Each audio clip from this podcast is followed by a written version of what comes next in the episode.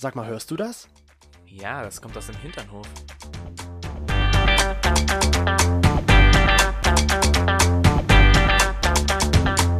Hinternhof. Der LGBT- und Pärchen-Podcast. Mit Themen von Arsch. Bis Hirn.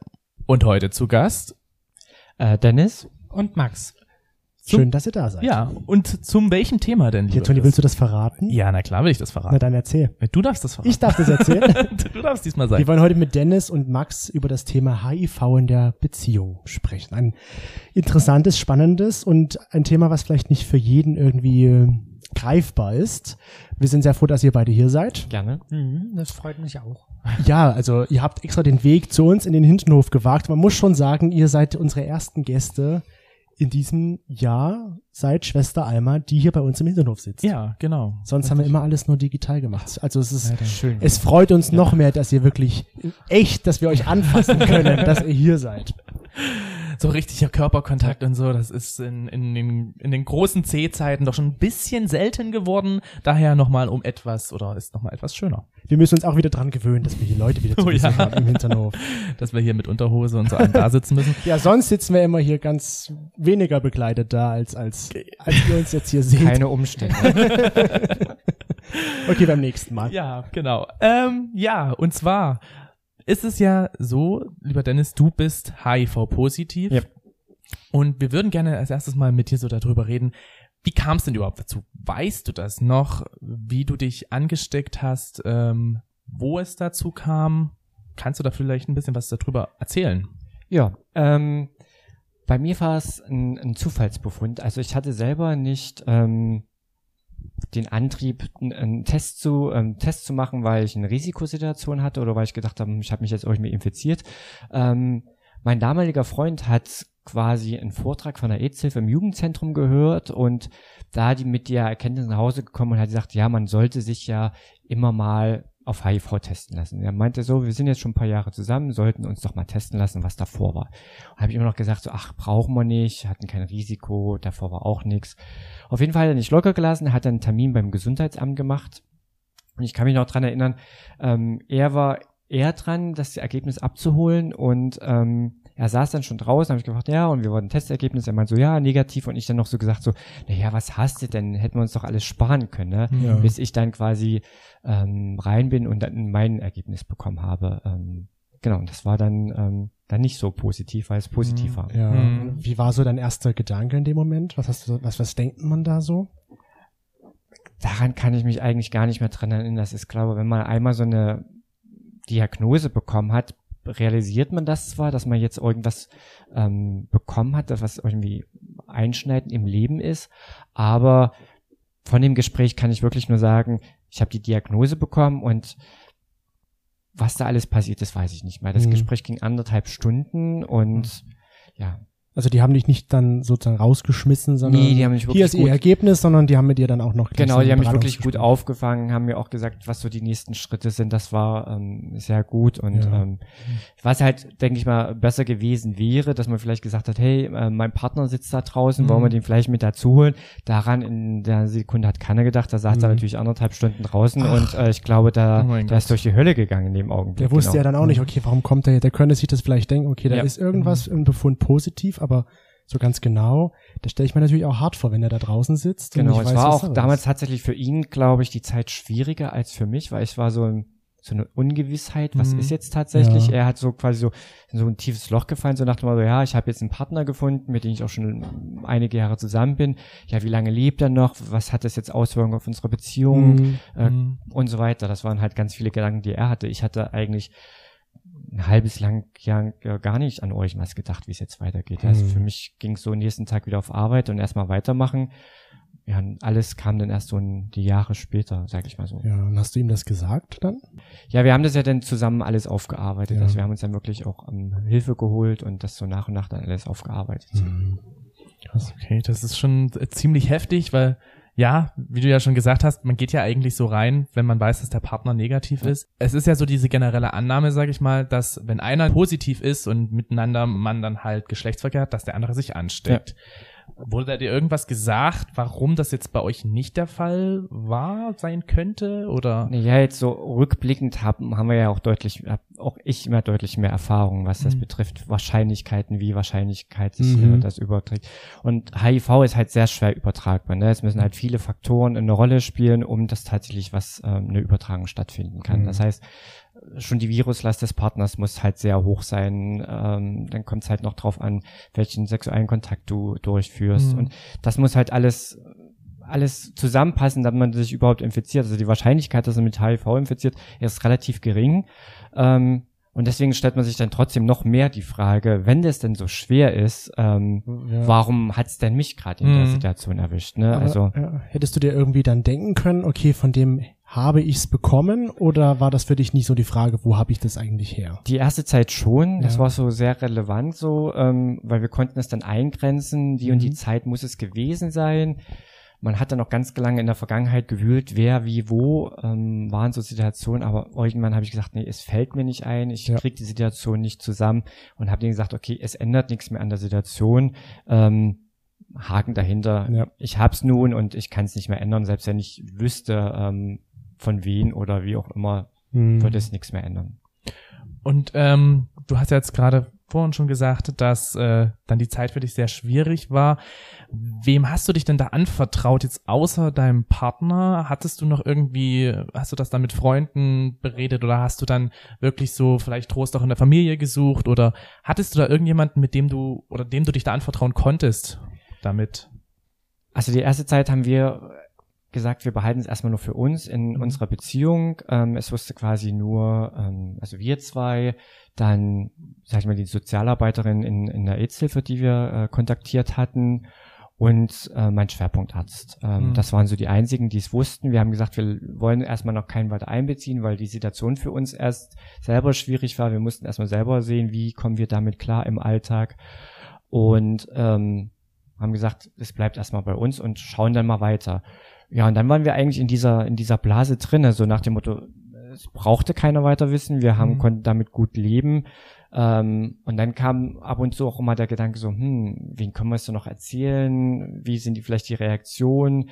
Und deswegen haben wir gesagt, nee, es bleibt erstmal in dem Kreis. Mhm. mhm. Der Vorteil, ich kannte durch, durch die EZ-Hilfe so ein, zwei ähm, YouTuber, die da in dem Bereich was gemacht hatten. Das war damals mein Halt so. Also das mhm. war so, ähm, ähm, derjenige, wo ich gesagt habe, oh, der lebt das klar quasi gleich mit. Ähm, der hat quasi ähm, gleich nach seiner Diagnose mit YouTube angefangen und hat quasi die Leute so mitgenommen, so die ersten Jahre.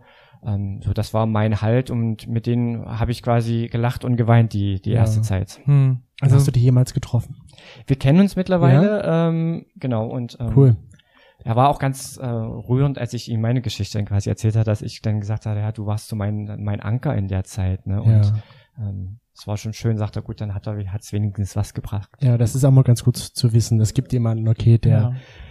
der doch meine Videos als ja. sinnvoll erachtet. Genau, also genau, fragt man sich auch mal, wenn man sowas macht, ähm, hört sich das so überhaupt jemand an, interessiert das jemanden, aber ich glaube, ein, zwei Menschen erreichen wir doch damit. Ja, die Frage stellen wir uns auch jede Woche. Aber das ist, es klingt eigentlich wirklich schön, wenn man so, ja, sage ich mal, so einen fremden mentalen Anker hat, wo man weiß, man kennt die Person mhm. nicht, und man weiß doch aber trotzdem, sie durchläuft gerade ähnliches. Ja. Also das finde ich irgendwie eigentlich ganz schön, muss ja. ich sagen. Aber ähm, jetzt gerade vielleicht so zu deinen Freunden beziehungsweise zu deiner Familie, wie haben die dann denn reagiert, als du es ihnen hast du es denn überhaupt jemals erzählt? Genau. Genau. Also ich habe es irgendwann erzählt. Ähm, relativ blauäugig. Ne? Ich glaube, es ist nicht die ideale Empfehlung, so wird es auch, glaube ich, heutzutage nicht mehr machen. Ähm, ich habe damals schon in der EZF gearbeitet mhm. und ähm, es war so, immer zum Welt-EZA kommen die Journalisten raus und meinen so, oh, wir wollen eine Story bringen, ähm, am besten mit einem HIV-Positiven. Und ähm, haben mich dann gefragt, ob ich das machen würde, anonymisiertes Interview, sag ja, können wir machen. Ja, und auf einmal meinen so, ja, ein Foto wäre nicht schlecht. So, oh. und ich hatte eigentlich gar nicht drüber nachgedacht. Ne? Wir haben das gemacht und an dem Tag des Entscheidungsdatums ähm, klingelte wirklich früh ab um acht mein Telefon. Alle hat, jeder hat diesen Artikel gelesen. Ja, und auf einmal macht es bei mir im Kopf so, oh, Familie. Ähm, Eigentlich deswegen, weil mein Onkel mich anrief und meinte so, ähm, ich glaube, du müsstest mal mit deinen Großeltern reden. Oh. Die haben heute die Zeitung gelesen. Da fiel mir so, ach du grüne Neune. Mhm. Und da habe ich mir gedacht so, oh scheiße, meine Eltern wissen es auch noch nicht. Ähm, gut, die wohnen nicht in Halle, die werden davon nicht erfahren, hatte ich gedacht. Ähm, weil meine Mutter war den Montag drauf bei ihrer ähm, Ärztin und die Sprechstundenhilfe kannte mich schon als Kind und die war so davon da begeistert, dass sie gleich meiner Mutter diesen Ah. Zeitungsartikel vor die Oh Nase mein hielt. Und meinte so, oh, sie können ja so stolz auf ihren Sohn sein, dass der nach so einer Diagnose so viel Mut aufbringt und die war total geflasht und für meine Mutter war das wie so ein Holzhammer, ne? Ja. Oh nein. Ähm, es dauerte ein paar Tage, glaube drei, vier Tage später rief mich dann mein Vater an und meinte so, wir müssten doch mal dringend reden, ne? Ja. Und ich so, nö, warum müssen wir reden? Äh, warum? Ähm, und meinte so, ja, äh, Zeitungsartikel. Sag ich, ach du Gründe, ja. Hat's ja doch gelesen. Genau, und ähm, ja, ich bin dann gleich zu meinen Eltern gefahren. Die waren natürlich ein bisschen stinkig, weil ich ihm natürlich nicht davon erzählt habe. Hatte natürlich so ein Packen Infobroschüren mit. Ja. Und ähm, nach, wenn der, wo der erste Schock verflogen war, ähm, haben sie gesagt, okay, es ist eine, eine, eine Krankheit, mit der du leben kannst. Ähm, und ähm, dann war das auch wieder verflogen und mittlerweile unterstützen die mich da in, in allen Zügen. Also wenn es jetzt darum geht, eine neue Kampagne zu machen, ähm, frage ich vorher meine Eltern, ähm, wie Ja, seht wie ihr ihr das? das? Würdet ihr Hm. mitmachen? Das war bei der ersten großen Kampagne, die ich gemacht habe, ich wirklich meine Eltern mit einbezogen. Ähm, Sage ich, ist das für euch in Ordnung? Weil es betrifft ja dann auch mal die Nachbarn sehen, ähm, die Arbeitskollegen von meinem Vater, die mich halt kennen, ne, Ja. wenn du bei so einer bundesweiten Kampagne mitmachst und die haben gesagt, nö, wir unterstützen dich da und ähm, da habe ich gesagt, okay, das passt. Das ist aber sehr schön. Also, Also das ist- trotz des Schocks durch die Sprechstundenhilfe Ja. und wie sagt man so regelrecht durch die Zeitung, durch die Presse sowas zu erfahren, unterstützen sie dich. Und Ja. Das ist doch eigentlich eine tolle Ich Sache. frage mich bloß Ja. gerade, wie die Sprechstundenhilfe wahrscheinlich geguckt haben muss, als dann die Mutter gesagt hat, so, was sollte das sein? Jetzt habe ich was verraten. Nein. Ja, aber die ist ja wahrscheinlich einfach davon ausgegangen, okay, Ja. das ist die Mutter, die weiß das bestimmt. ja. Oh, Ja, aber das ist ja auch gerade immer so, ne, ist ja die Frage auch bei uns bei den Beratungen, wen und wann erzähle ich Mhm. halt von der Diagnose, ne, wo wir sagen, es muss jeder selbst entscheiden, wen und wann ich was davon erzähle und Endeffekt, wir sind ja auch, klar haben wir alle Eltern, aber trotzdem haben wir alle auch unser eigenes Leben Ja. und wir sollten auch selbst entscheiden, wen, wen und was ich erzähle. Hm. Eben. Das ist richtig. Ähm, Gab es auch, bevor du vielleicht irgendwelche Reaktionen, die, die du nicht erwartet hattest? Also die, sei es positiv oder auch negativ? Ich war von der von der positiven Resonanz überrascht. Ne? Mhm. Also an dem Tag, ähm, wir hatten auch eine große Veranstaltung noch an dem Tag, gab es wirklich nur positives Feedback. Klar war so niedrigschwellig, Mhm. so, nach, so nach dem Motto, ja, von dir hätten wir das nicht gedacht, aber schön, dass du dazu stehst. Das ist schon ein bisschen grenzwertig, aber an dem Tag nur Positives. Also Hm. Wahrscheinlich denken die meisten Leute dann doch noch, okay, der hat sich einfach durch die Welt gevögelt, sag Ja. ich mal, hat nicht aufgepasst am Ende. ja, das ist so der Klassiker. Ja, genau. Mhm. Dass es ja doch nur andere Wege gibt, auch wenn man aufpasst, dass es Ja. passieren kann. Das vergisst man dann vielleicht doch in dem Moment. Richtig. hm. Genau. Ähm, Jetzt darfst du. Jetzt darf ich. ja, weil mir würde dann auch, oder ich persönlich finde es auch sehr interessant, gerade zu der Behandlung Mhm. dann zu reden. Du hast vorhin gesagt, ähm, dass dir dann eine Schwerpunktpraxis empfohlen wurde. Diese Schwerpunktpraxis hast du dann aufgesucht. Äh, ist das jetzt zum Beispiel eine Schwerpunktpraxis oder wonach wurde die jetzt vielleicht ausgewählt? Gibt es einfach sehr, sehr wenige, wodurch gesagt wird, man wird zugeteilt oder wird schon geschaut, zum Beispiel, ist es in der Nähe von dem Wohnort? Woran wird das festgemacht, diese Schwerpunktpraxis? Weißt du das? Also die Schwerpunktpraxis, also es müssen äh, Fachärzte sein, die die Schwerpunkt äh, Infektiologie haben. Davon gibt's leider nicht so viele. Ähm, mittlerweile sind noch ein, zwei dazugekommen, also wie zum Beispiel, ich habe ja meinen Schwerpunktarzt immer noch in Halle, da gibt's Mhm. quasi nur zwei, einmal die Uniklinik und einen niedergelassenen Arzt. Mhm. In Leipzig ist es schon ein bisschen besser, da gibt's glaube ich mittlerweile vier und in Dresden haben wir glaube ich, sind glaube ich auch vier ähm, Ärzte, wo man so ein bisschen die Wahl mittlerweile Mhm. hat. Wenn man Halle sagt, muss man dazu sagen, Halle an der Saale. Genau. Ja, halt, richtig. Ja. Nicht in Westfalen. Ja, das ist immer das auch das Problem. Ähm, bei HIV, je ländlicher ähm, die Region wird, umso schwieriger wird es tatsächlich, einen, einen Schwerpunktarzt zu finden. Ja. Und da hast du halt auch als Patient halt nicht wirklich groß die Wahl. Ne? Dann musst du dich halbwegs ähm, mit dem Arzt ähm, gut stellen. Ne? In Berlin ist es natürlich ganz anders. Ne? Da rennen dir Ja. die Ärzte, da rennen die Ärzte den Positiven hinterher. So nach dem, oh, komm doch in meine Praxis, hier ist es noch viel schöner. Sonderangebot. Das haben wir halt im, in den ländlichen Reich, ähm, Bereich halt nicht. Ne? Ja. Das ist halt ein bisschen schade, aber Klopfer mal auf Holz, ähm, ich Mhm. bin super zufrieden mit der, mit der Praxis, wo ich bin. Das ist die Hauptsache. Man muss sich doch gerade bei, Ja. bei dieser, bei dieser Geschichte wohlfühlen. Genau. Ich sage immer so, das ist meine zweite Familie mittlerweile, weil wir kennen uns so lange schon ähm, Ja. und wir sind ja einmal im Quartal äh, beim Arzt und man geht wirklich durch tief und Mhm. durch hoch und tief mit ihm. Wie lange ist denn das her, dass du das erfahren hast? Die Diagnose habe ich bekommen 2009 Okay. und seitdem bin ich halt dort Ja. in der in der Praxis. Ja, es hat doch auch schon eine Zeit. Ne? Ja. Dann wird man doch schon irgendwie zur Familie. Ja, mittlerweile ist es auch so, man denkt langsam so schon dran, so, hm, der Arzt ist jetzt so Mitte 50, Oh wie ja. viele Jahre macht er noch tatsächlich, was passiert okay. danach? Also solche Gedankengänge ähm, laufen Mhm. mittlerweile schon im Kopf. Hast du da, ähm, weil ich stelle mir das jetzt gerade so ein bisschen vor, vielleicht ist der Vergleich ein bisschen blöd, aber wenn man zum Beispiel mit seinem Kind immer zum Kinderarzt geht, irgendwann hat man doch so, sag ich mal, so eine Mutti, die man kennt, mit der man Kontakt geschlossen hat. Ja. Hast du irgendwie auch, sag ich mal, durch diese Praxis Kontakt mit anderen HIV-positiven Kontakt gefunden oder war das da schon eher sehr anonym gehalten? Also die Praxis ach- achten alle drauf, dass es wirklich anonym ist. Okay. Ähm, die legen auch wirklich so die Termine, dass jetzt nicht alle HIV-Positive hintereinander drankommen. Also Mhm. die achten da wirklich auch die, auf die Anonymität der Patienten. Das ist halt eine ganz normale Praxis. Meistens haben sie auch immer noch einen anderen ähm, Schwerpunkt mit drinne. Okay. Mhm. Also in Berlin ist es meistens, also in den großen Städten ist es so, die haben reine HIV-Schwerpunktpraxen, die machen den ganzen Tag nichts anderes. Okay.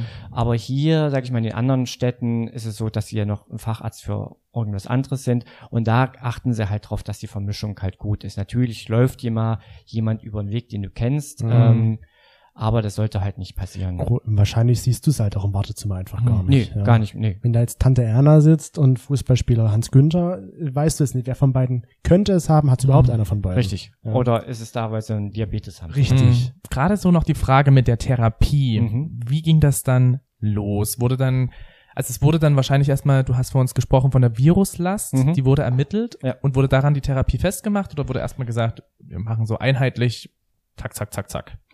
Man muss sagen, wir- wir- zwischen 2009 und heute hat sich äh, in der Therapie äh, sind schon Welten dazwischen. Ähm, zu dem Zeitpunkt war es noch so, dass die Therapie-Empfehlung ähm, eine andere war, wie sie heute ist. Damals hat man noch ähm, gewartet, ähm, weil die Medikamente mehr Nebenwirkungen gemacht haben, als was sie geholfen haben. Mhm. Das hat sich heute gewandelt. Heute ist es so, dass man sofort nach Diagnostik mit einer Therapie beginnt, ähm, weil es deutlich angenehmer ist. Wir haben damals ähm, noch gewartet und ich habe damals ähm, angefangen auf eigenem Wunsch, weil damals schon über die äh, Nicht-Infektiosität gesprochen worden ist. Also Menschen, die positiv sind unter der Nachweisgrenze sind, durch die Medikamente nicht mehr infektiös sind. Davon Mhm. habe ich gehört und bin damit zu meinem Arzt gegangen und Mhm. gesagt, das möchte ich auch Mhm. weil das natürlich auch ganz viel ähm, in der Beziehung ändert. Mhm.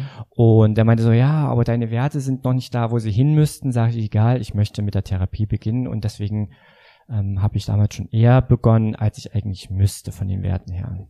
Ja. Und oh, vielleicht auch eine doofe Frage jetzt, aber steht das irgendwo geschrieben, dass du HIV-positiv bist? Gerade für andere Ärzte, weil uns wurde auch die Frage gestellt, hattest du deswegen schon mal Probleme bei anderen Ärzten mit der Behandlung, zum Beispiel jetzt beim Zahnarzt, wenn da irgendwelche Wunden vielleicht waren, wo sich die Zahnärzte Sorgen gemacht haben könnten? Ja, also es ist wirklich eine gute Frage. Ähm, mittlerweile, also momentan steht es noch nirgendwo. Mhm. Ähm, wir auch als HIV-Aktivisten ähm, haben wirklich bisschen Bauchschmerzen vor der neuen ähm, Chipkarte, die ja Vor kommen Ges sollen. Gesundheitskarte, die Genau, elektronische, äh, wo ja ähm, Daten oder pa- patientenbezogene Daten gespeichert werden können, Mhm. weil wir nicht wissen, welche Daten drauf gespeichert werden. Ja. Also ähm, und jeder positive Mensch hat die freie Entscheidung, wen und wann ich von meiner Diagnose Ja. erzähle. Auch welcher Arzt muss davon wissen. Mhm. Also grundsätzlich muss es nur ähm, der HIV-Behandler wissen, keinen anderen Arzt interessiert wenn es nicht ähm, therapierelevant ist. Mhm. Also auch der Zahnarzt muss es nicht wissen, etc. etc. Da wir auch wissen, dass zum Beispiel bei Zahnärzten, also HIV-positive Menschen bei Zahnärzten die größten Diskriminierungserfahrungen gemacht haben oder immer noch machen, ähm, ist das so ein Riesenthema. Ähm, Mhm. Wir sind, glaube versuchen, das so lange wie möglich rauszuzögern oder hoffen, dass quasi man als Patient entscheiden kann, welche Daten gespeichert werden und welche nicht. Gerade solche Ja, sensible Daten. ja. oder ja. sensibel ist das richtigere Wort, ja. Ja. Aber finde ich interessant, dass es dann, gerade Ärzte müssten es ja eigentlich wissen, dass man da ja, wenn man, wenn man Handschuhe zum Beispiel trägt und kein, und selbst Wunden am Finger hat, da ja noch niemals, das, wie du schon gesagt hast, die, dieses Risiko so groß ist, dass man sich da infiziert. Gerade Ja, Ärzte müssen Grad, das ja denken wir auch immer, aber leider machen wir gerade ähm, da die, die größten negativen Erfahrungen. Es haben auch Mhm. verschiedene Studien gezeigt, also es gibt ähm, positive Stimmen, die wurden schon mal 2011 gemacht, wissen. wo gezeigt wurden, wie viel negative Erfahrungen die ähm, HIV-positive Menschen im Gesundheitswesen machen. Diese wurde jetzt wiederholt und sie ist gerade in der Auswertung, aber die Zahlen sind ähnlich ähm, Mhm. wie damals. Ähm, immer noch die meisten ähm, Diskriminierungserfahrungen werden im medizinischen Bereich gemacht wo wir halt immer nur dran arbeiten können, halt das Personal weiterzubilden, auch das Pflegepersonal auszubilden und da sind viele ähm, Träger schon dran, das tatsächlich zu machen, aber es ist halt noch ein großer Kampf, den da, der vor uns steht. Hm. Das stimmt. Du hast jetzt auch gerade von, von wir gesprochen. Da Und muss von man einer noch- Beziehung? Genau, also beziehungsweise wir müssen erstmal das, das Wir besprechen, denke ich, weil das Wir ist ja, du bist ja, Ja. auch stellvertretend hier für die AIDS-Hilfe Halle. Du bist Genau. stellvertretender Geschäftsführer, genau. Das haben wir am Anfang gar nicht gesagt. Nein, Nein, ist, aber jetzt haben wir es Schande gesagt. über uns. genau, also kommen kommen wir noch kurz hin. Ich arbeite mittlerweile seit ähm, über elf Jahren in, in der Hallischen AIDS-Hilfe. Ähm, dort immer mit dem äh, Themenschwerpunkt Leben mit HIV äh, und mache noch paar andere Sachen wie Geschäftsführung nebenbei so ein bisschen alles mit, muss ja auch alles gemacht werden. Ja, natürlich. Und bin seit ganz vielen Jahren ähm, einer der HIV-Aktivisten in Deutschland. Also ähm, ähm, bin da ganz aktiv in der Selbsthilfe, habe auch für Mitteldeutschland, also für Sachsen, Sachsen, Thüringen haben wir äh, Positiv Mitteldeutschland gegründet, wo wir ein Netzwerk von, von HIV-positiven Menschen sind. Ähm, bin ganz aktiv bei der Deutschen AIDS-Hilfe ähm, als Ehrenamtler mit, ähm, mit aktiv dabei. Genau, das ist das wir, wenn ich immer sage wir, das ähm, ich rede nicht mal als Einzelperson, sondern das machen natürlich ganz viele Menschen im Hintergrund und auch mit mir zusammen. Das mache ich halt nicht alleine, sondern ja. ähm, bin ich auch froh, dass ich da wirklich ein, ein super Netzwerk im Hintergrund habe. Das ist, du hast, heißt, du hast eine Liebe zu deinem Verein. Und Genau. jetzt komme ich dazu, worauf ich hin wollte. Auf die Liebe. Auf die, Auf die Liebe, Liebe. dass der Max, der jetzt immer noch hier sitzt und nicht gegangen ist, Und nur zuhören auch musste. mal was zu sagen kann.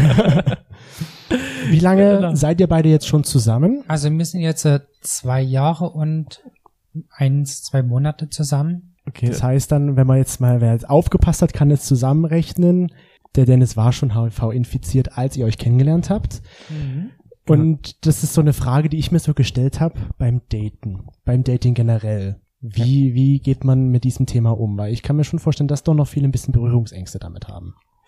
Ja, das ist halt immer das Schwierige beim Daten, ne? Ähm, ist immer die Frage, wann und wie erzähle ich davon, ne? Irgendwann Ja. muss man mit der Sprache rausrücken und ähm, ist halt das Schwierige. Machst du es gleich am Anfang? Also es gibt viele, die haben es tatsächlich in ihren äh, Grinder oder Romeo Profil Stimmt, stehen. da steht's ja manchmal auch drin, ja. Ähm, Das finde ich, ja, ich finde es mutig. Mhm. Ähm, ich würde es persönlich nicht machen, weil ich möchte die Menschen kennenlernen. Also ähm, wenn ich halt Datingphase bin, möchte ich halt den Menschen kennenlernen und der soll mich als Mensch kennenlernen und nicht ähm, erstmal dieses Kopf haben, oh, der hat da irgendwas. Ja. Ne? Mhm.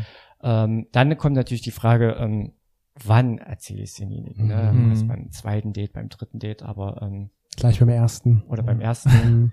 Ja, Max, sag du mal, ich weiß gar nicht mehr, wie es bei uns war. Du kamst nach einer Woche angetigert und hast dann gefragt, ob, ob du mir was erzählen kannst und dann kamst du um die Ecke rum, ob ich ein Problem damit hätte wegen einer HIV-Infektion, aber ich wusste halt, dadurch, dass ich schon zwei positive kannte, so um mehrere Ecken, dass es halt unter Therapie nicht übertragbar ist und auch kein allzu großes Thema mehr ist heutzutage. Also habt ihr's, hast du es dann erst erfahren, als ihr schon zusammen wart? Ich glaube, das war noch Anfangsphase, so Mhm. die erste, zweite Woche, aber ja. Also du hattest jetzt schon gesagt, du, du hast ja mit, mit Freunden jetzt, die schon HIV-positiv sind, hast du dich mit denen dann auch nochmal so ein bisschen darüber ausgetauscht, dass du gesagt hast, hier, ich habe ähm, mit dem Freund, dem ich jetzt zusammen bin, ist HIV-positiv, dass einfach nochmal einen anderen, sag ich mal, Gesprächsebene dadurch hattet? Oder Nee, war das jetzt nicht wirklich? weil das war jetzt, waren jetzt eigentlich mehr so Bettgeschichten, sag ich Mhm. mal. Mhm. Und dadurch, dass der Dennis eben halt bei der AIDS-Hilfe arbeitet, dachte ich mir, da ist er der beste Ansprechpartner dafür. Ja. Besser geht's ja eigentlich nicht für das Thema. Ja. Und das, also es war für dich jetzt nie irgendwie ein Problem. Nö.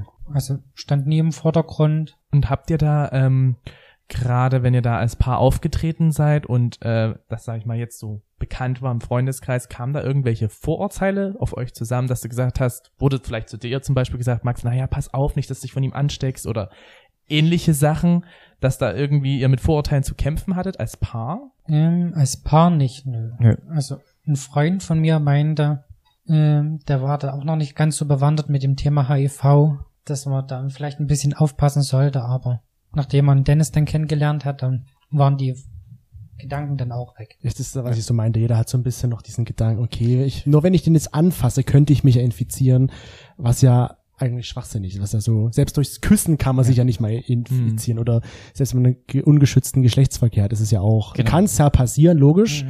aber es muss halt nicht passieren, wie du schon gesagt Ja. hast. Und von daher finde ich es auch, warum soll man dann gleich Patienten, sage ich jetzt mal, Mhm. labeln und so abstempeln? Richtig.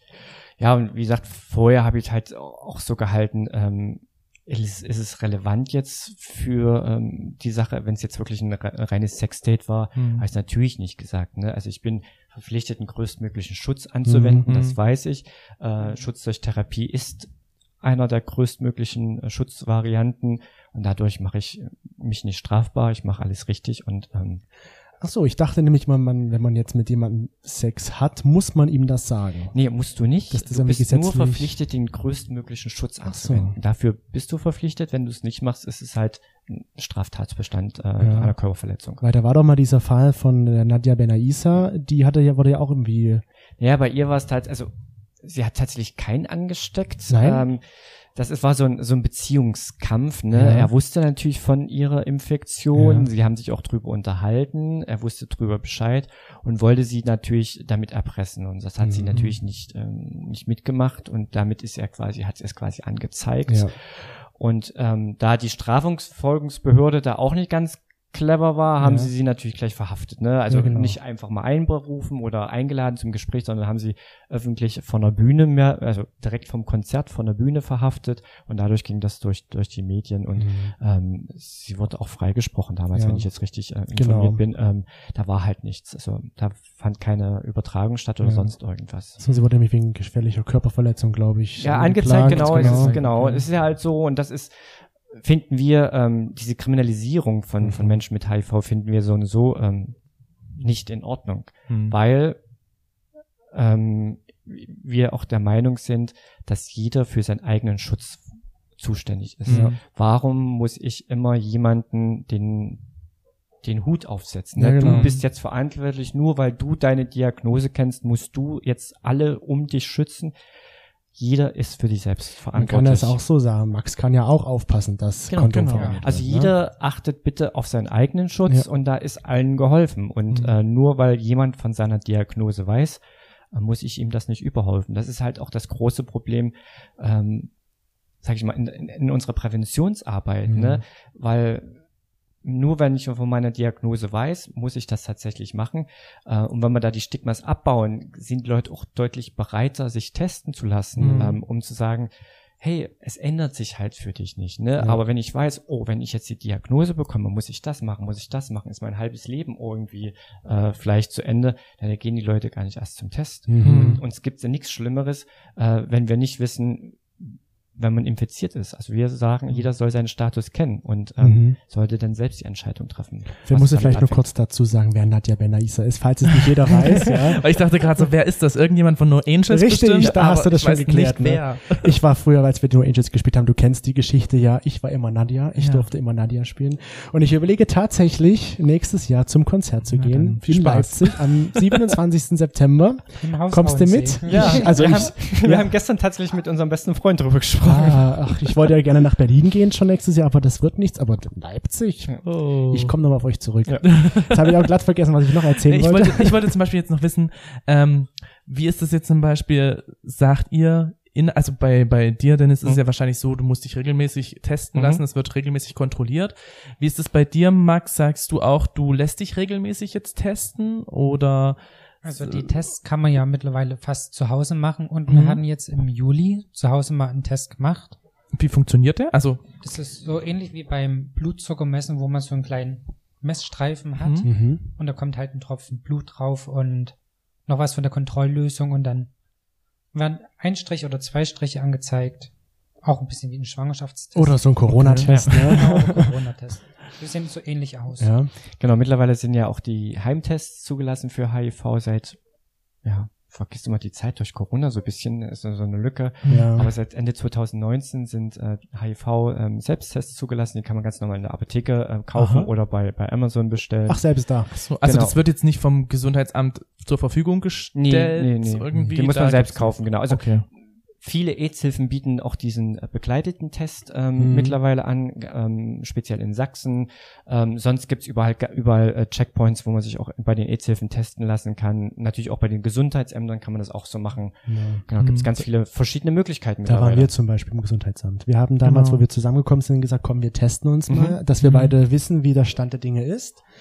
Und dann jetzt letztes Jahr mal, wie um das wieder ein bisschen aufzufrischen, wenn man es mal so nach sechs Jahren auffrischen nennen kann. Mm, Da waren wir auch im Gesundheitsamt. Und ich muss sagen, da habe ich mich zumindest gut aufgehoben. Ich weiß jetzt gar nicht, von welchem letzten Mal du redest. 2020. Wann waren wir denn da beim Gesundheitsamt? Im Mai 2020. Okay.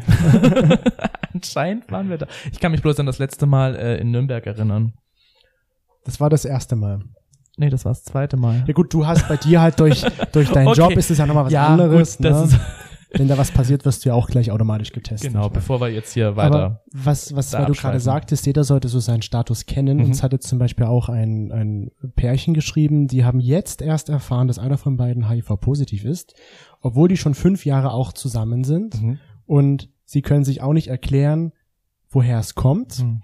Von daher finde ich es auch sehr wichtig, dass man wirklich mal regelmäßig so einen Test macht, selbst wenn man in einer Beziehung ist. Genau. Weil es kann ja sein, du hast dich vor fünf Jahren schon angesteckt und da war es wie bei dir auch so ein Zufallsbefund am Ende. Genau. Mhm. Also auch in Beziehung, also wir wissen aus, aus, aus, aus vom Robert Koch Institut, die, die das halt alles auswerten, wissen wir auch, dass die meisten Infektionen tatsächlich in Beziehungen stattfinden. Mhm. Weil beide davon ausgehen, oh, wir sind ja negativ, Ja. irgendwann können wir mal das Kondom weglassen Mhm. und dann, dann passiert's halt, ne? Ja. Ähm, HIV ist halt heimtückisch. Ne? Die, Mhm. man merkt ganz viele Jahre nichts davon. Man merkt ja erst im Vollbild AIDS tatsächlich, Mhm. ähm, wenn es fast zu spät ist, ähm, Ja. zeigt sich ja das Virus erst. Das heißt, da bis dahin können teilweise acht bis neun Jahre vergehen. Ja. Ähm, kommt auf die Virusvariante drauf an. Und deswegen empfiehlt man einfach, sich regelmäßig testen las zu lassen. Also wir sagen, alle Männer, die Sex mit anderen Männern haben, einmal im Jahr, sind es mehr wie zehn Sexualpartner im Jahr, zweimal im Jahr und sind es mehr wie zehn, dann quartalsmäßig So oft es testen lassen. Okay. Genau. Äh, der Vorteil ist jetzt auch ähm, mit, mit, mit der PrEP zum Beispiel haben wir natürlich eine riesen äh, Gruppe, die jetzt so und so jedes Quartal getestet werden. Ähm, nicht nur auf HIV, auch auf andere ähm, sexuell übertragbaren Infektionen. Mhm. Und damit ähm, haben wir da auch eine super Prävention. Das heißt, Infektionen werden deutlich ähm, eher erkannt von, von den STIs als, als woanders vielleicht. Mhm. Okay, das, das wäre nämlich auch noch so eine Frage, jetzt vielleicht äh, an dich als, äh, ähm, als Vorstehen oder als Vorstand. Der, Als Gesicht der AIDS-Hilfe. als Gesicht der AIDS, das klingt gut, Gesicht der AIDS-Hilfe, das nehmen wir. Ähm, hast du das Gefühl, dass durch die PrEP das so ein bisschen mit den Schutzmaßnahmen, ähm, ja, dass das vernachlässigt wird? Weil gesagt wird, na ja, ich nehme die PrEP, damit ist mir das doch eigentlich egal, weil ich kann mich nicht mit anstecken, also wenn man das Kondom weglässt. wenn man das. Kondom weglässt. Also ich finde, die PrEP ist eine, eine super ähm, dritte Präventionsstrategie. Ähm, so fahren wir damit auch. Wir sagen, alle drei Präventionsstrategien sind gleichwertig Mhm. und jeder sollte seine seine finden. Die PrEP hat halt den großen Vorteil, dass sie das einzige Mittel ist, was wo ich selbst entscheiden kann, wie und wann ich es richtig anwende. Ich habe Mhm. selbst die Kontrolle. Beim Kondom habe ich immer die habe ich immer noch einen Partner gegenüber. Bei Schutz durch Therapie habe ich jemanden gegenüber, den ich Mhm. vertrauen muss. Und bei der PrEP ist es das einzige, wo ich den die Kontrolle komplett habe. Mhm. Das heißt, ich kann selbst entscheiden, okay, ich nehme jeden Tag meine Tablette und ich bin dadurch safe. Mhm. Der große Vorteil, den ich auch sehe, ist dadurch, dass die Menschen auch einmal im Quartal in der Schwerpunktambulanz sind. STIs werden deutlich früher erkannt, beziehungsweise welche, die Sym keine Symptome machen, werden erkannt, werden gleich äh, therapiert. Und das ist halt der große Vorteil, den man Mhm. halt ähm, nicht hat, dass man eine unentdeckte Syphilis zum Beispiel Ewigkeiten mit, mit sich ähm, Mhm. rumhuckt, sage ich mal so, Ja. und so wird's halt sofort erkannt. Und das ist halt der große Vorteil. Also man sollte eher die Chancen sehen, als immer dieses Negative sehen. Ja. Ähm, am Anfang haben wir natürlich viel Negatives gehört, ja, so nach dem Motto, ja, jetzt werden die Schwulen, äh, wird es noch bezahlt, dass sie äh, rumvögeln können Ja. zum Beispiel, ne? Das war so das meiste. Man sollte auch mal gucken, was passiert in, in anderen, äh, anderen Ländern. Also wir haben gute Erfahrungen in England, äh, in, in Australien sind die HIV-Infektionsraten um 50 Prozent nach unten gegangen. Wir haben jetzt das Problem, äh, 2019 ist die PrEP in Deutschland ähm, Kassenleistung geworden, dann kam Corona, wir Ja. haben aktuell noch keine Vergleichszahlen. Ähm, wir wissen auch nicht, was ähm, hat Corona mit den HIV-Infektionszahlen gemacht, weil Mhm. alles ja im Verborgenen stattgefunden Ja. hat. Ne? Die ganze Sexarbeit war ist offiziell verboten gewesen. Natürlich wissen wir alle, dass es auch stattgefunden Ja. hat und wir wissen, wenn es im illegalen Bereich ist, ähm, wird sich nicht an die Schutzvarianten ähm, Mhm. Gehalten. Mhm. Und da müssen wir jetzt wirklich gucken, die nächsten Jahre, wie sehen die Zahlen aus, welche Risikogruppen sind's, ähm, wie sieht's bei MSM aus. Sehr spannend. Und wie ist das jetzt in eurer Beziehung? Also benutzt du Pre- PrEP-Max oder? Nö, Nein. also Dennis wird ja regelmäßig kontrolliert und ja. Joa. und, und ihr, aber ihr habt trotzdem also nur Geschlechtsverkehr mit, äh, mit Kondom. Also wir beide untereinander Und nicht, aber Nein, okay. Wenn dann doch mal jemand dazukommt, Dann dann, schon. eigentlich ja. Und das ist so auch so die Frage, die gestellt wurde, hat man da nicht dann mal so ein mulmiges Gefühl trotz dessen, auch wenn es unter der Viruslast ist, er regelmäßig getestet wird, es könnte ja doch vielleicht zu 0,00001 Prozent passieren. Nee, Angst davor habe ich jetzt nicht, weil ich da auf Dennis vertraue und auf den Arzt eigentlich und auf die Medikamente. Ja, okay. Ja, manchmal auch dazu sagen, dass ja ähm, man selber als HIV-positiver Mensch viel Zeit erstmal selber braucht, um diese Barriere im Kopf zu Mhm, überwinden. Ja, Ne? klar. Ähm, klar, man hat erst den Kopf, oh, ich habe HIV, äh, ich kann jetzt beim Sex jemanden anstecken. Und dann irgendwann, bei mir war ja noch so der Anfang der Erkenntnis der Schutz durch Therapie. Ne? Heutzutage, wir haben mittlerweile über zehn Jahre Schutz durch Therapie. Das ist Mhm. alles mehr als gesichert. Am Anfang war das noch so, so ein bisschen, ah, ist es auch tatsächlich so, da war noch viel, viel Grübeln. Also da habe ich auch wirklich zwei Jahre gebraucht, um das wirklich vom Kopf hier wirklich in, in, in den Bauch zu kriegen. Ne? Und Mhm. mittlerweile stehe ich da felsenfest dahinter, ähm, weil ich weiß, weil ich wirklich die Studienlagen kenne, ähm, und es gibt weltweit keinen einzigen dokumentierten Fall, wo jemand unter der Nachweisgrenze jemanden angesteckt hat. Ja. Das ist dann da auch Ja. beruhigend zu Ja. wissen. Ne? Auch, auch jetzt, wenn man jetzt, sag ich mal, die Angst davor hat, ich könnte mich jetzt infizieren, wenn ich Mhm. jetzt mit dir Sex haben würde, äh, dass es halt nicht der Fall sein Genau. wird. Also kann man halt auch immer nur, deswegen, das empfiehlt man auch wirklich immer das Gespräch suchen, am besten mit der Person direkt Mhm. vielleicht das Gespräch suchen. Äh, HIV-positive Menschen sind wirklich auf dem Gebiet die Expertin Mhm. äh, und wirklich diese Kompetenz einfach auch nutzen und einfach, ähm, wenn man vernünftig äh, mit den Leuten spricht, äh, werden sie auch vernünftig antworten. Ja, klar, wenn man ordentlich fragt. Genau. Mhm. Das ist, wie, wie sagt man so, wie, wie es in den Wald Hinein, hinein ja. schallt, schallt's auch wieder heraus. Genau. Jo, jo, jo, jo. Na, ich finde das halt auch wichtig zu, zu sagen, dass man halt äh, auch keine Scheu haben braucht, jemanden anzusprechen und Richtig. einfach mal zu fragen, hier, wie sieht's denn bei dir aus? Genau. Weil also das ist, Fragen kostet ja nichts. nö, das finde ich auch richtig. Also lieber einmal mehr fragen, als immer zu Mhm. wenig fragen. Ne? Ja. Und äh, vielleicht nochmal kurz auf das, das, das Daten zurückzukommen. Hast du dann, wenn du es doch mal jemandem gesagt hattest während des Datens, Ablehnung erfahren, dass die damit, dass die dich geghostet haben zum Beispiel? Ja, gab's auch. Also, Gab's auch. Ja. Ich habe dann irgendwann für mich gesagt, okay, ähm, mich gibt's halt nur mit HIV, also ich kann es Mhm. mir halt nicht aussuchen, weil es uns gibt's, ich sag mal, uns gibt's immer nur zusammen im Doppelpack. Mhm. Ähm, und wer damit ein Problem hat, hat halt ein Problem mit auch mit mir und der findet halt in meinem Leben kein kein Teil. Mhm. Ja, man muss dich halt so akzeptieren, wie du bist. Genau. Ne? Ja, also viele haben da ein großes Problem. Also es hat auch ein bisschen was mit Selbstbewusstsein zu tun. Ja. Ich habe mittlerweile mir ein großes an, angefuttert. ähm, Sieht man aber nicht. Also ihr müsst euch jetzt den Dennis so vorstellen, wie, wie kann man sagen, wie so ein, wie sagt man bei uns, so ein Spargeltarzan? ein ne? Spargeltarzan. genau. Ähm, Der Spargel würde ich jetzt nicht sagen. Nein, aber Schlank. ein schlanker Tarzan. Schlanker, schlanker, hübscher Tarzan. Ein voll, oh nee, das geht in die falsche Richtung, voll schlank. Ich bin voll schlank. ja, aber Querschlank. Man hat so ein gewissen Selbstbewusstsein mittlerweile ähm, und ähm, Hm. verkraftet das dann. Und wer das nicht will, da ist die Tür. So. ja. Aber bitte bleibt noch, geht nicht Genau, wie sofort. gesagt, es gibt auch eine interessante Geschichte, so am, am, die ich auch so in meiner Zeit erlebt habe. Ne? Es gab mal einen Menschen, ähm, der auch positiv getestet worden ist irgendwann Und er hat gesagt, ja, ich war früher auch ein richtiges Arschloch gewesen, weil er hatte jemanden zum Date gehabt, der hat ihn dann anvertraut, hat gesagt, hey, ich bin positiv, Mhm. bevor jetzt hier irgendwas läuft. Und er hat ihn damals einfach so aus der Wohnung geschmissen, ohne Ja. Kommentar, ohne was. Und als er die Diagnose bekommen hat, meinte er so, was war ich damals für ein Arschloch? Was muss Mhm. das eigentlich in ihn ausgelöst haben? Ne? Also man reflektiert manchmal, man sollte einfach kurz vorher nachdenken und sagen so, wie wird es mir vielleicht in der Situation Ja, gehen? Ne? man muss auch nicht sofort reagieren, man kann ja mal kurz nachdenken. Genau, einfach mal Luft Ja. holen und sagen, hm, vielleicht auch in mich hören, wie wird es mir gerade gehen? Ja, genau. Ähm, ich glaube, von dem positiven Menschen hat sich keiner freiwillig ausgesucht, positiv zu sein. Und ähm, ich sage immer so gerne, wenn immer so Vorurteile kommen, wo ich immer sage, so, horcht mal bitte in euch alle rein, habt ihr immer in eurem Leben hundertprozentig immer euch geschützt. Ja. Und wenn man die Frage sich einfach mal selber stellt, kommt man, glaube ich, auf den Nenner, wo man dann irgendwann sagt, so, "Mm, Hm, nicht da war so." bestimmt mal eine Situation.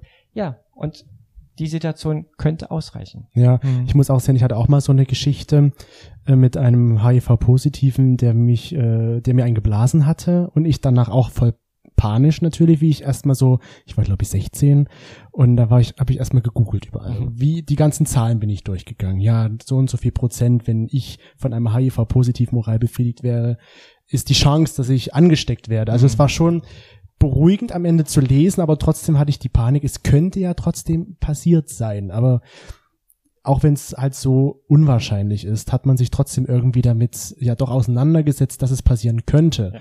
Und ich fand es halt immer so gut, dass derjenige auch zu mir dann meinte, ja hier, so schaut's bei mir aus. Ist deine Entscheidung, ob du kommen möchtest oder nicht. Mhm. Und ich habe halt gesagt, ja. Also bin ich das Risiko am Ende, wenn man es ja mal so sieht, auch eingegangen, Mhm. dass es passieren könnte. Genau, um quasi nochmal so ein bisschen die Präventionsschiene Ja. reinzufahren, nochmal ganz wirklich zu sagen, über Oralverkehr kann man sich nicht infizieren, egal ob derjenige unter Therapie Ja. ist oder nicht. Mhm. Ähm, über den Weg funktioniert es nicht. Und ähm, was zum Beispiel auch gefragt wurde, das ist jetzt vielleicht ein bisschen anders, aber gerade so mit diesen Schutzmaßnahmen habt, hast du oder habt ihr das Gefühl, dass, ähm, sag ich mal, durch Pornografie diese Schutzmaßnahmen so ein bisschen nach hinten angestellt werden, weil man sieht ja schon oft in Pornos, dass da, sag ich mal, ohne Kondom geschlafen wird, dass die verschiedensten Sexpraktiken da benutzt werden. Denkt ihr, das hat so ein bisschen so eine Auswirkung ähm, darauf, wie man mit den Schutzmaßnahmen umgeht im realen Leben? Also ich kann da so ein bisschen mit, mit meiner Arbeit um die Ecke kommen. Ne? Also bei uns ist Thema äh, Pornografie und Jugendliche ist ein Riesenthema. Wir haben da jetzt auch eigene Workshops mittlerweile, weil auch junge, sag ich mal, junge Männer, auch im Gegensatz zu, zu wie gehen sie mit Frauen um, ähm, genauso in, in der schwulen Szene ist das ein Riesenthema. Ähm, schwule, junge schwule Männer gucken sich Porno an, denken so, oh, das muss ich jetzt auch Mhm. alles machen Ja. oder auch können oder so muss ich auch aussehen so ist es tatsächlich nicht. Also man muss die Leute oder die Menschen da auch wirklich bestärken, sagen so, finde deinen eigenen Weg, guck, was für dich in Ordnung ist, wie fühlt sich's für dich auch selber an, was möchtest du machen, was möchtest du nicht machen und äh, ein Porno ist halt ein Porno und Mhm. Realität ist halt Realität, das sind zwei verschiedene Paar Schuhe.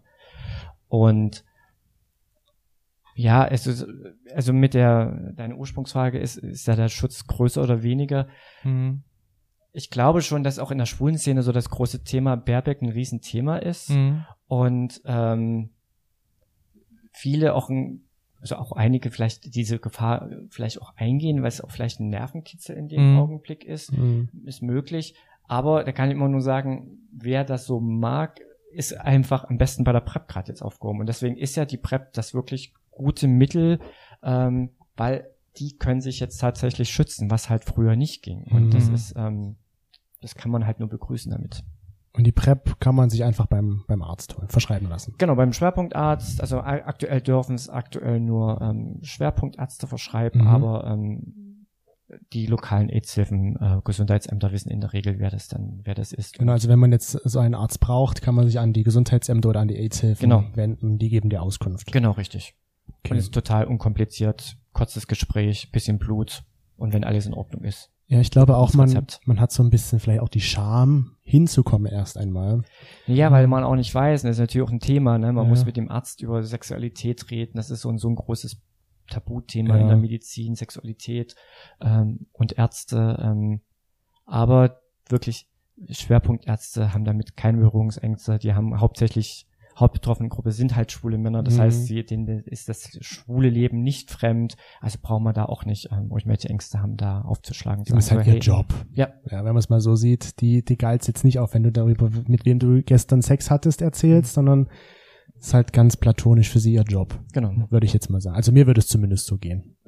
Ja. Ist ja bei dir genauso, wenn du jetzt, wenn du erzählst, ja, ich habe so viele Penisse heute in der Hand gehabt, denken ja auch immer alle. die denken ja auch mal, oh geil, muss das richtig geil sein. Du denkst so, naja, gut, ist halt mein Job. Ja. Ja, na gut, Ja. das stimmt, ja. ja. Äh, aber weil du gerade nochmal das meintest mit dem Schwerpunktarzt, ähm, wie findet man das heraus, wer jetzt Schwerpunktarzt ist? Einfach übers Internet schnell gegoogelt oder? Genau, also am besten, man, also am schnellsten ist es über, über die deutsche AIDS-Hilfe Mhm. ähm, zu gehen, also aids-hilfe.de. Da findet man über die Navigation ähm, alle, alle Schwerpunktärzte in Deutschland, ähm, sind da alle aufgeführt. Hm. Das ist einfach der einfachste Weg und der seriöste Weg. Also ja. genau. Und da findet man auch die lokale AIDS-Hilfestelle. da findet man auch die lokalen AIDS-Hilfen.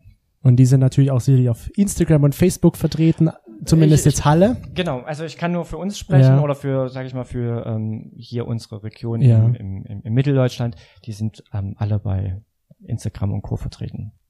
Also wer Hilfe braucht oder einfach nur Beratung, es reicht einfach, wenn man nur Fragen hat, kann man ja, Ja, auch. einfach Fragen, genau, das ist das Wichtigste. Also das ist unser Hauptjob, ne, Ja. den wir machen, ja, einfach Fragen zu beantworten. Wenn man nicht das Glück wie der Max hat, mit jemandem zusammen zu sein, der Ahnung davon Ja. hat, muss man Muss halt den, den genau, muss man halt den Weg dahin finden.